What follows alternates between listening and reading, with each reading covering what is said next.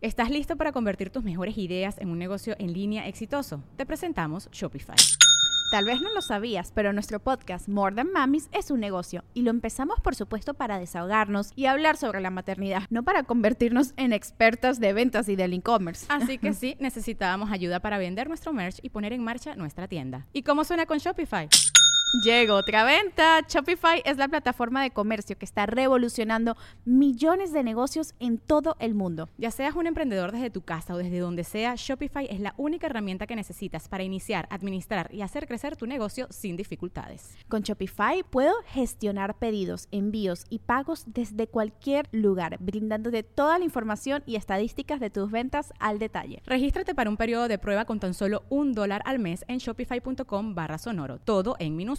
Ve a shopify.com barra sonoro para llevar tu negocio al siguiente nivel. Shopify.com barra sonoro.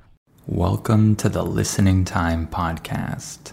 Hey, everybody, this is Connor, and you're listening to episode 35 of the Listening Time Podcast. It's great to be back in front of the microphone. I say that because it's been a while since I last recorded a podcast episode. Uh, you might not know this, or I think I mentioned it in a previous episode, maybe in the last one, but I spent the last few weeks moving. So I moved to a different city. I'm going to be living in a different city in Mexico now. So, for the past few weeks, I've been moving and doing all kinds of stuff to prepare everything and get everything settled in. In English, when we use the phrase settle in or get settled in, we're saying that we are uh, preparing things and putting things in their place and getting everything that we need in order to start uh, our new life in some new place or something like that. So it's been a little while since I last recorded an episode. The past few episodes that you heard were actually pre recorded. So I recorded them in advance.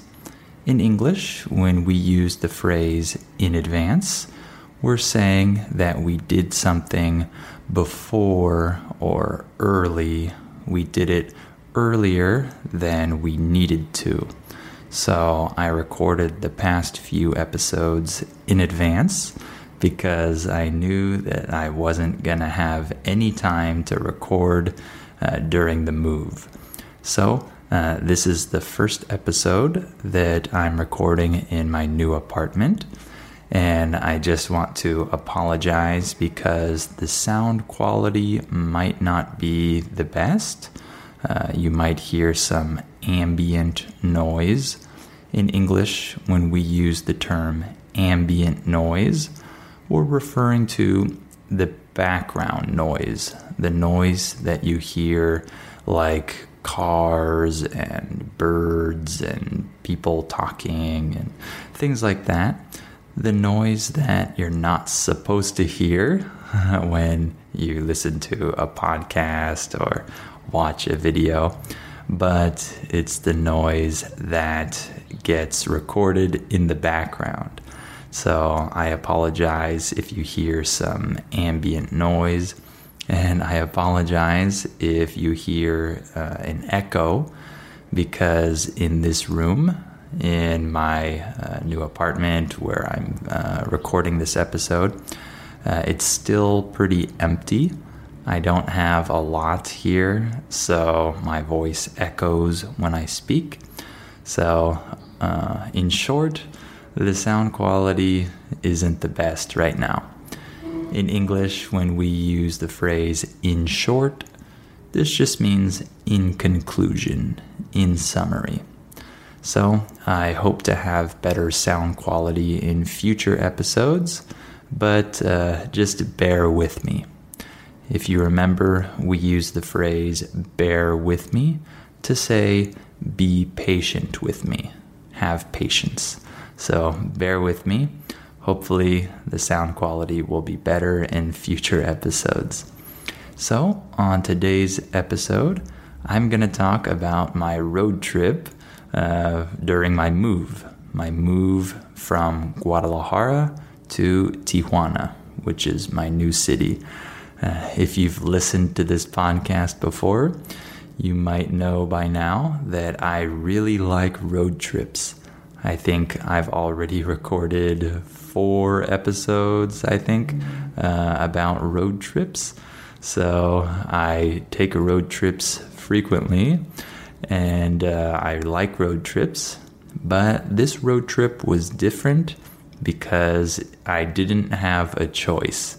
It was necessary because I had to move all of my things from one city to another. So this was a necessary road trip. It wasn't a vacation. But uh, I want to talk about that in today's episode. Before we start, remember that you have access to the transcript in the episode notes. So if you need the transcript, just go down to the notes and you can click on the link there. Also, you can sign up for our $1 listening practice seminars at polyglossa.com if you need to practice your listening skills even more. All right, let's get started. Are your ears ready? You know what time it is. It's listening time. Okay, so I took this road trip because I moved from one city to another and I needed to move all of my stuff uh, in my car. So I took this trip alone. Uh, the rest of my family flew up uh, to our new city. I drove alone with all the stuff in the car. And this was definitely the longest road trip I've ever taken. It took me about five days or so to complete this trip and I drove about 2,500 kilometers, if I'm not mistaken. So it was a very long trip. And in total, I drove for about 27 hours, I think. So uh, it was not easy, especially because I was alone. Uh, but let me talk a little bit about uh, some of the places I saw and went to along the way. In English, when we use the phrase along the way, we're just saying the the places or the things that you did, the places that you saw before you reached your final destination, right? So I stopped in about four or five cities along the way before I finally reached my destination. So, on the first day, I drove from Guadalajara to Mazatlan. This is a city that's on the coast of Mexico, and it's actually a beautiful city, and I would definitely recommend uh, this city to tourists. Uh, I think that it has a lot to offer. It has a very nice downtown area with really beautiful buildings and really interesting colors. And of course, it has the beach. It has a very beautiful coastline, and you can uh, enjoy a nice sunset there, like I did when I went there. When I was there, I walked throughout the downtown area around sunset. Uh, it was interesting because I was there on a Monday, and in many cities in Mexico, uh, the activity on Mondays is a lot quieter. It's a lot less than on other days because many businesses, many restaurants are closed on Mondays. This is very common. So when I was walking in the downtown area, it seemed like a ghost town. In English, when we use the phrase ghost town, we're referring to some city or neighborhood or area that seems abandoned. It seems like there's nobody there. You don't see anyone walking outside. So it seemed like a ghost town because it seemed like everyone was inside or everyone was somewhere else. Uh, so it was very interesting, but it was cool because it felt like I had the streets to myself. In English, when we say that you have something to yourself, it means that you have that thing um, fully for you, not for anyone else. So if I say, I had the house all to myself, I'm saying that I was alone in the house. I had the whole house just for me. So it felt like I had the whole downtown just uh, to myself when I was there. So it was pretty interesting. Um, the downtown area is nice because the government uh, redid or renovated the downtown area in the past few years, I think. So the sidewalks are a lot wider. The word wide just means big from side to side. So if I say this door is very wide, I'm saying that the door is very big from one side to the other. So the sidewalks are very wide uh, in this area of Mazatlan, and so it's very pedestrian friendly. The word pedestrian refers to a person that is walking on the street. So, this part of the city is very pedestrian friendly because it's very easy to walk around. You have a lot of space, it feels very safe. So, uh, this area is very nice to visit, in my opinion. And then, of course, you have uh, the coast right there. You have the beach. And so it's great to walk along the beach and uh, just enjoy the great weather and enjoy a nice sunset if you're there during that time. So the next day, I drove up from Mazatlan to Ciudad Obregón. This is a city in the state of Sonora. This is another state in Mexico.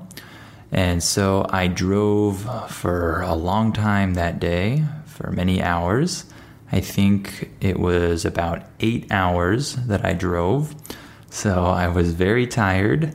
And when I got to Ciudad Obregón, I just wanted to rest. I just wanted to relax and just uh, enjoy a good meal and just do nothing for the rest of the evening. So I didn't really do much when I was there.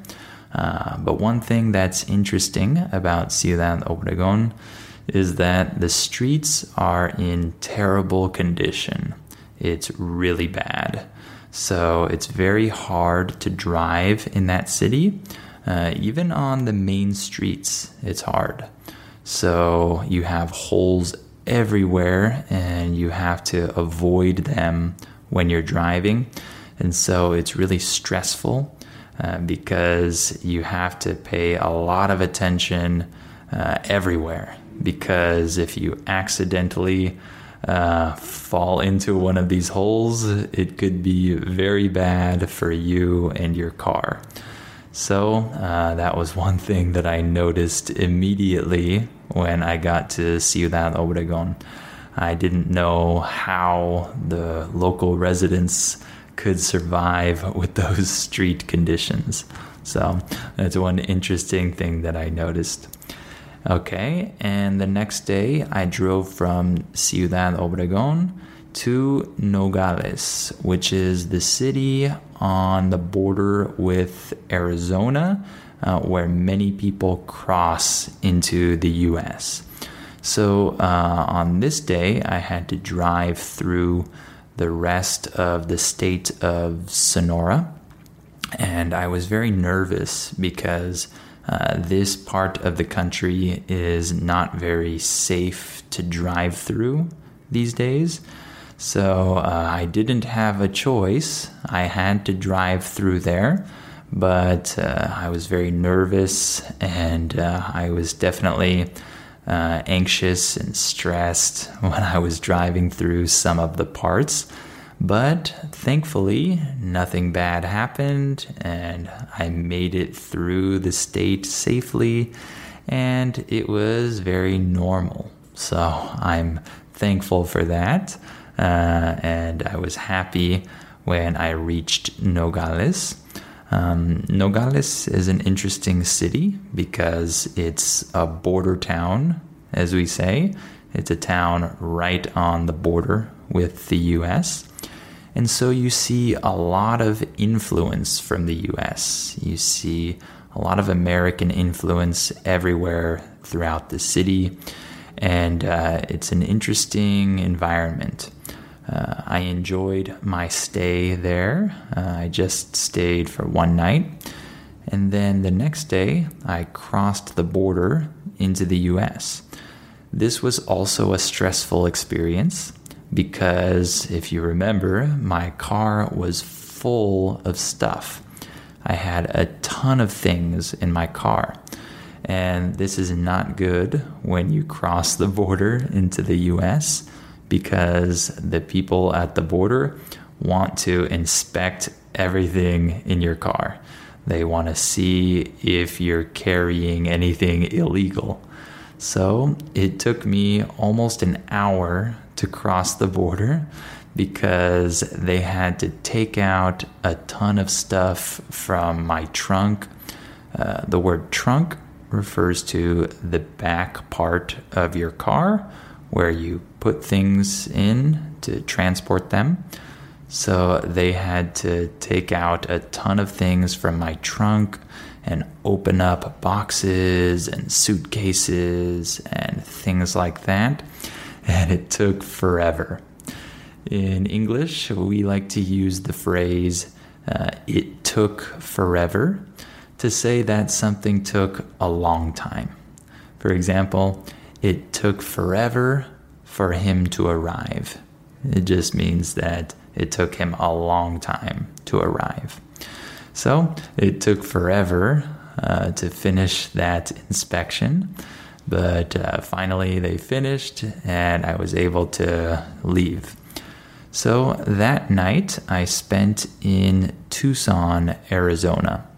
Uh, I like Arizona in general. I really like it, actually. It's one of my favorite regions of the US. Uh, it has a lot of different terrain. The word terrain refers to land types of land. So in Arizona, you can find desert, mountains, forest, rivers, lakes, valleys, all different types of terrain. And it's a very beautiful state, in my opinion. So I really enjoy uh, going through Arizona, driving through it by car, or staying in the cities there. I really like it. And so I stayed in Arizona that night. And then uh, on my last day of driving, I had to drive from Tucson to San Diego, which is where my parents live.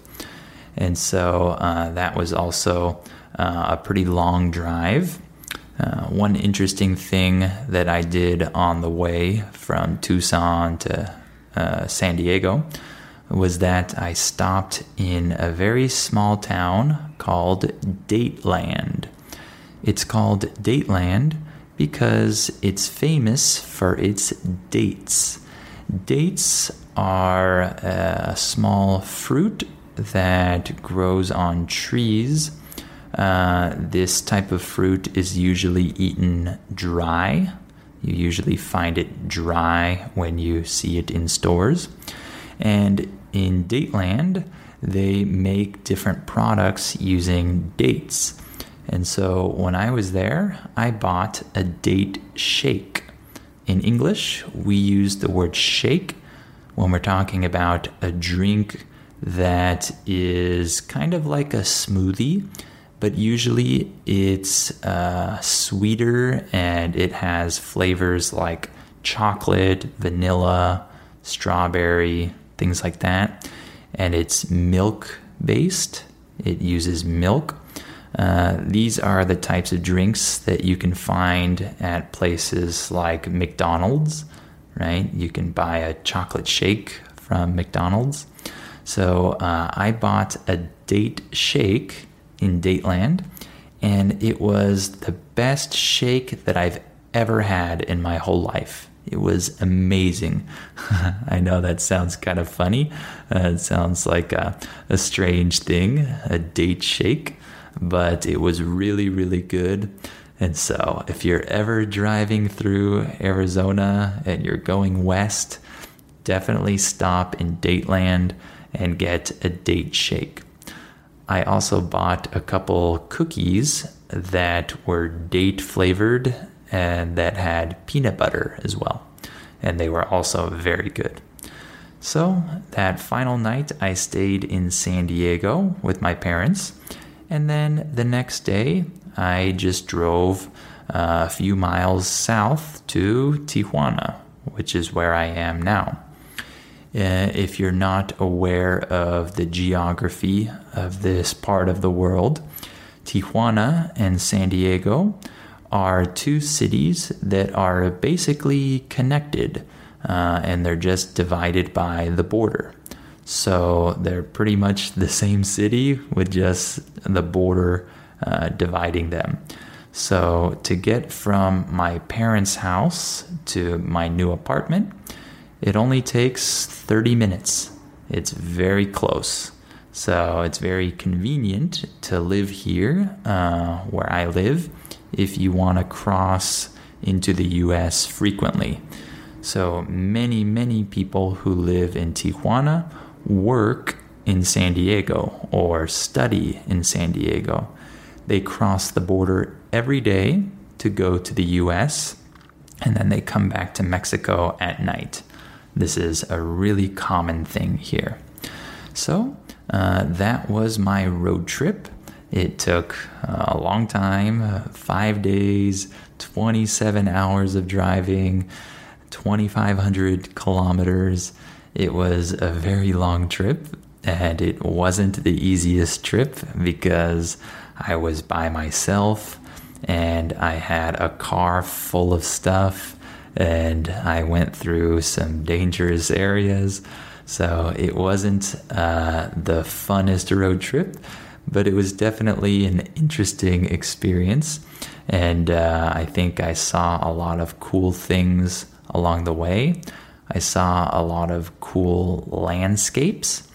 If you remember from previous episodes, the word landscape just refers to the nature that you see around you, uh, the view of the nature around you. This is uh, t- this is a situation in which we use the word landscape.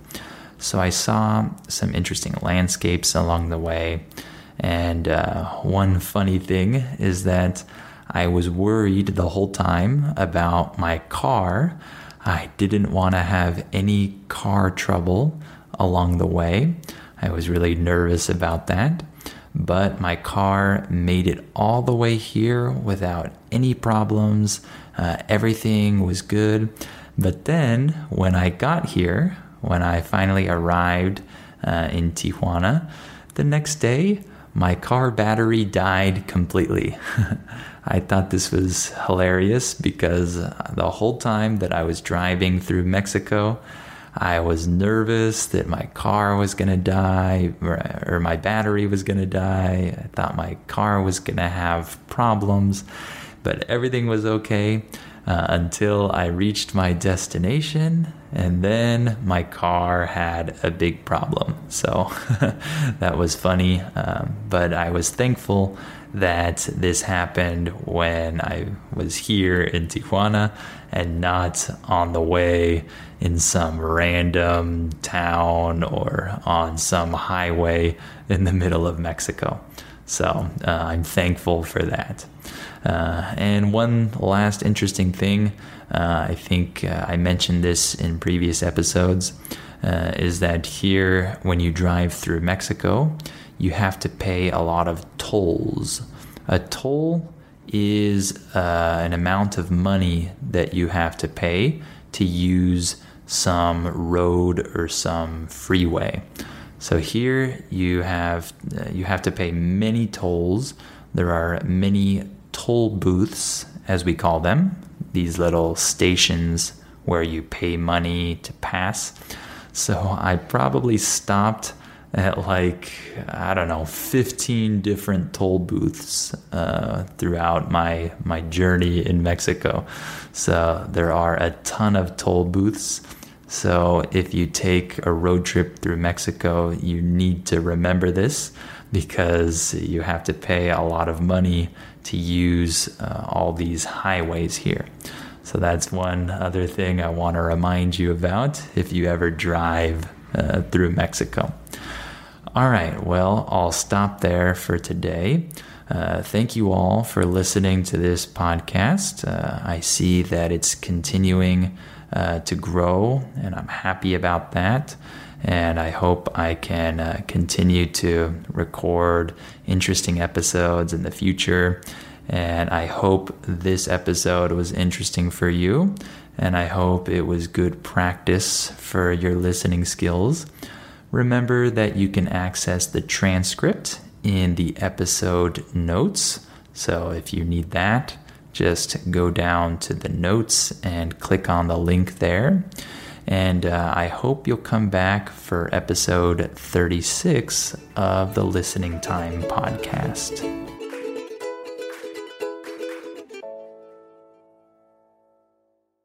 Are you ready to turn your best ideas into a thriving online business? Introducing Shopify, your no excuses business partner. You might not realize, but our podcast, More Than Mamis, it's a business. And we started it, of course, to talk about maternity, not to become an e commerce expert. So, yeah, we needed some help selling our merch and getting our store up and running. Another sale! Shopify is a commerce platform revolutionizing millions of businesses worldwide. No matter if you are a garage entrepreneur or a big business, Shopify is the only tool you need to start and grow your business without the struggle. With Shopify single dashboard, you can manage orders, shipping, and payments from anywhere, giving you the insights you need wherever you are. Sign up for $1 per month trial period at shopify.com slash sonoro or lowercase. Go to shopify.com slash sonoro to take your business to the next level today. Shopify.com slash sonoro. When you drive a vehicle so reliable it's backed by a 10 year, 100,000 mile limited warranty, you stop thinking about what you can't do and start doing what you never thought possible. Visit your local Kia dealer today to see what you're capable of in a vehicle that inspires confidence around every corner. Kia, movement that inspires. Call 800 333 4KIA for details. Always drive safely. Limited inventory available. Warranties include 10 year 100,000 mile powertrain and 5 year 60,000 mile basic. Warranties are limited. See retailer for details.